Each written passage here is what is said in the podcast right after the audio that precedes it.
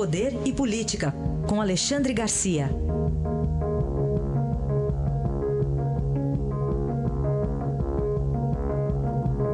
De volta das férias nessa segunda-feira, Alexandre, bom dia, seja bem-vindo. Bom dia, Heisen, ainda me recuperando, né? Fazia três semanas que eu não ouvia noticiário de assalto, de homicídio, uhum. de corrupção, né? Três semanas que meu carro não trepidava no asfalto?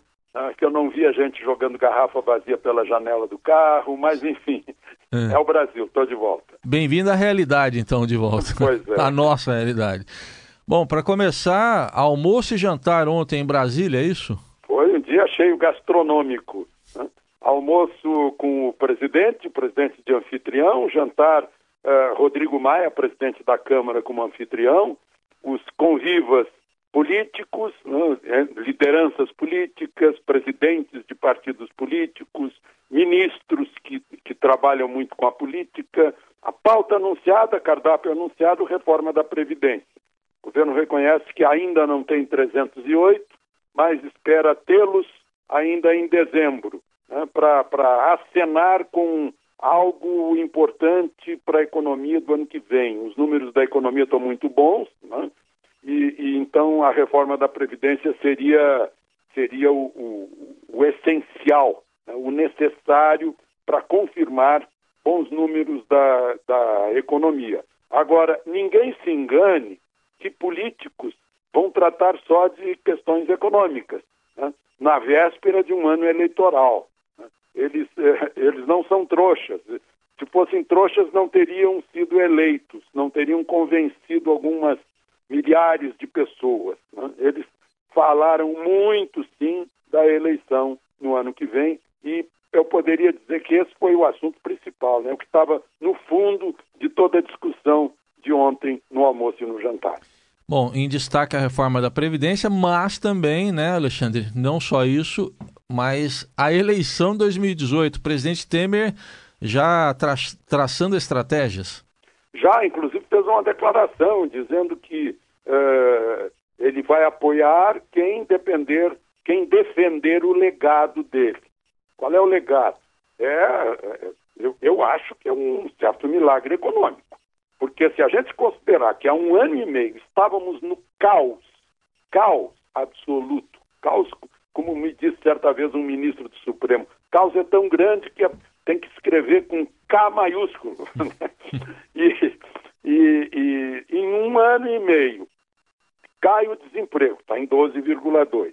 Aumenta o, o, o poder aquisitivo do salário em 4,2. Crescimento do PIB voltou. O crescimento do PIB esse ano vai ser menos de 1%, mas ano que vem vai ser no mínimo 2,5%. Juro em queda. Inflação lá embaixo. Exportações crescendo. O último trimestre mostrou aí que o crescimento não se deve só à agropecuária, não. Indústria crescendo, serviços, né, comércio crescendo, investimento crescendo, exportações continuam a crescer, né, segundo números do IBGE. E quem é o legado? O legado, quem é que está conduzindo isso? Parece que faltou dizer, Henrique Meirelles vai ser meu candidato. Né? Ele pretende ganhar força para dar força para um candidato.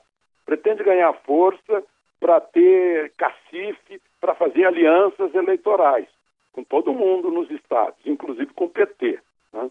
Henrique Meirelles, oito anos, trabalhou com Lula como presidente do Banco Central, depois com Dilma, foi PSDB, agora é PSD, né? é, é, eclético. É formado lá em, lá em Harvard, é, é, foi presidente do Banco de Boston, do Conselho Administrativo da JIS e da Azul, né?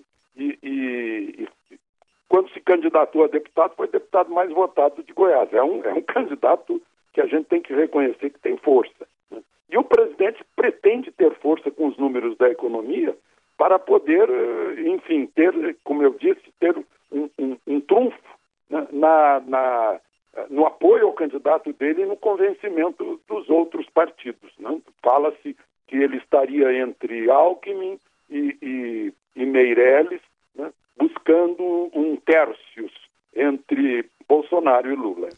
Vamos acompanhar agora. Você falou de dados econômicos, né, Alexandre? Uh, sobre previsões aí, o que, que dá para falar? Tem as boas e as ruins.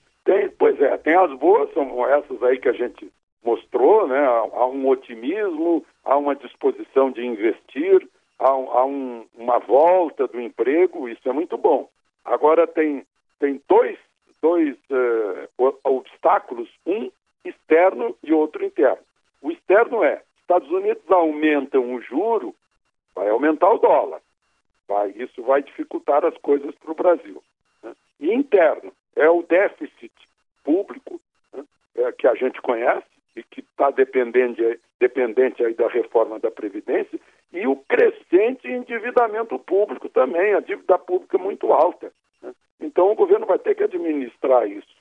Tem que fazer mais cortes de gasto ainda, tem que reestruturar o Estado brasileiro. O Estado brasileiro está muito gordo e não tem músculo e anda devagar, é lento e presta maus serviços públicos.